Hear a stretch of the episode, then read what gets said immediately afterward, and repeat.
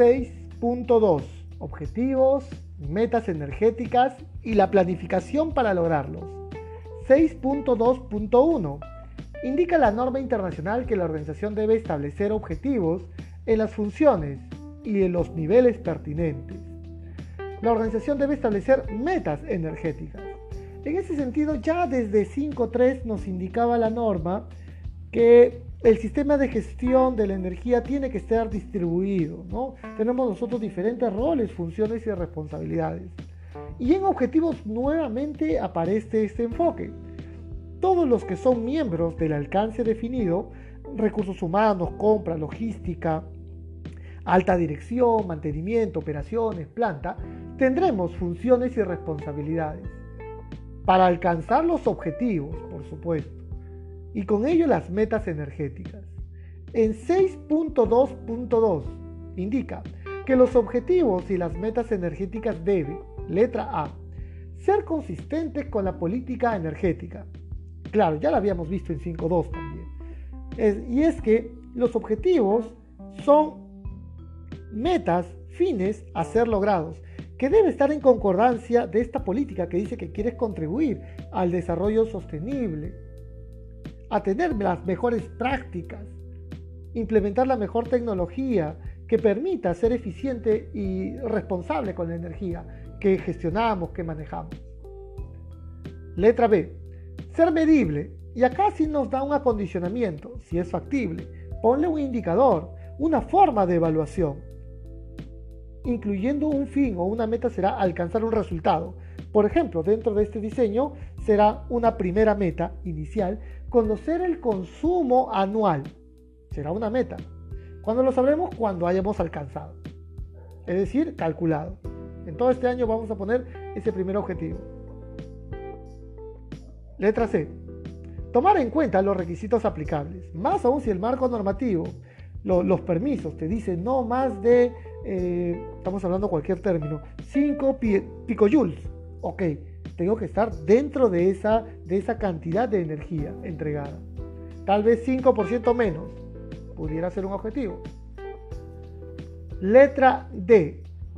Considerar las unidades de energía significativas, también conocido como los usos significativos de la energía, presentado con el acrónimo de USE. Nuevamente la norma nos invita a estos indicadores de desempeño. Letra E. Tomar en cuenta las oportunidades. Y esto me gusta mucho. Si es que has establecido al menos una oportunidad que puedes haberlo deseado en 10 años, bueno, vamos a tener un objetivo con cada año, con cada meta, qué parte de esa nueva oportunidad se está eh, avanzando, está madurando realmente, ¿no? A fin de que se alcance en el plazo determinado. Vamos a establecer objetivos, para mejorar el desempeño energético. De todas maneras, está co-condicionado las oportunidades. Qué interesante en este apartado. Letra F, ser objeto de seguimiento. Y ya en 5.1 la alta gerencia te va a revisar, él va a garantizar que esté generando los resultados deseados este sistema de gestión. Ahí pues, y también estará dentro de nuestras funciones, en estas reuniones entregaremos nuestros, nuestros objetivos y con ellos daremos cumplimiento a este seguimiento. Letra G, ser comunicados, ser comunicados a los que participan, a los que dan cumplimiento del objetivo, ya sea los encargados de los procesos, porque todos los procesos tienen que tener objetivos. Con este sistema de gestión, los que participan tienen que conocer esos objetivos. Vamos a comunicarle dentro del canal de comunicación, correos, de repente algún mensaje, cartas, memorándum, videos, por supuesto. Letra H ser actualizados según sea apropiado. Si ya lo alcanzaste, porque yo había dicho alcanzar el 5% menos de la exigencia legal, pero ya lo alcanzaste, además ya lo superaste, eh, realmente deberías de considerar una actualización. O la llegada de esta pandemia nos ha permitido hacer de repente algunos cambios. Hay que actualizar. Finaliza este apartado con el siguiente mensaje. La organización debe conservar información documentada sobre los objetivos y metas energéticas. Vamos a tener objetivos y metas energéticas en ese sentido. Eh, y también nos condiciona información documentada a través de una plantilla, a través de un software, entre otros, pero tenemos que presentar esta conservación documentada. Muy bien, queridos participantes, muchas gracias. Nos veremos en el siguiente apartado.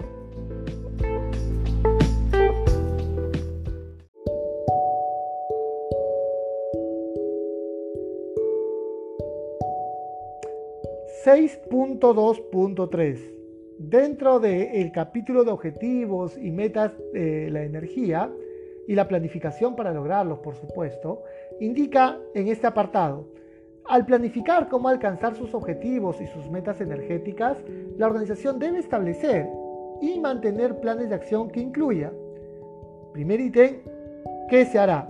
Entonces los objetivos no solamente es letra bonita, hay que establecer planes de acción, actividades que permitan claramente cómo alcanzar estos objetivos. Siguiente ítem, ¿qué recursos serán necesarios? Recursos humanos, de tiempo, económicos, de infraestructura, entre otros. Siguiente elemento, ¿quién será responsable de garantizar el cumplimiento de estas actividades? ¿Cuándo se completará? Los objetivos pueden ser anuales, cada tres años, una duración de tres, cinco años, más aún si son objetivos estratégicos. ¿Cómo se evaluarán los resultados? Incluyendo los métodos utilizados para verificar las, mejores, eh, las mejoras del desempeño energético. Entonces, ¿cómo lo vamos a evaluar? A través de indicadores, a través de un reporte. ¿Cuál es la evidencia de cumplimiento? Que se ha alcanzado el cumplimiento de esta actividad. Indica también la norma que la organización debe considerar cómo las acciones para alcanzar sus objetivos y las metas energéticas se pueden integrar a los procesos del negocio de la organización. La organización debe conservar información documentada de estos planes de acción. Entonces debemos tener un plan de objetivos, plan estratégico, al menos de este periodo, 2020, 2022, 2020, 2025, entre otros, que por supuesto se pueden actualizar, sin duda. Muy bien, queridos participantes, muchas gracias por su participación. Nos vemos en el siguiente capítulo.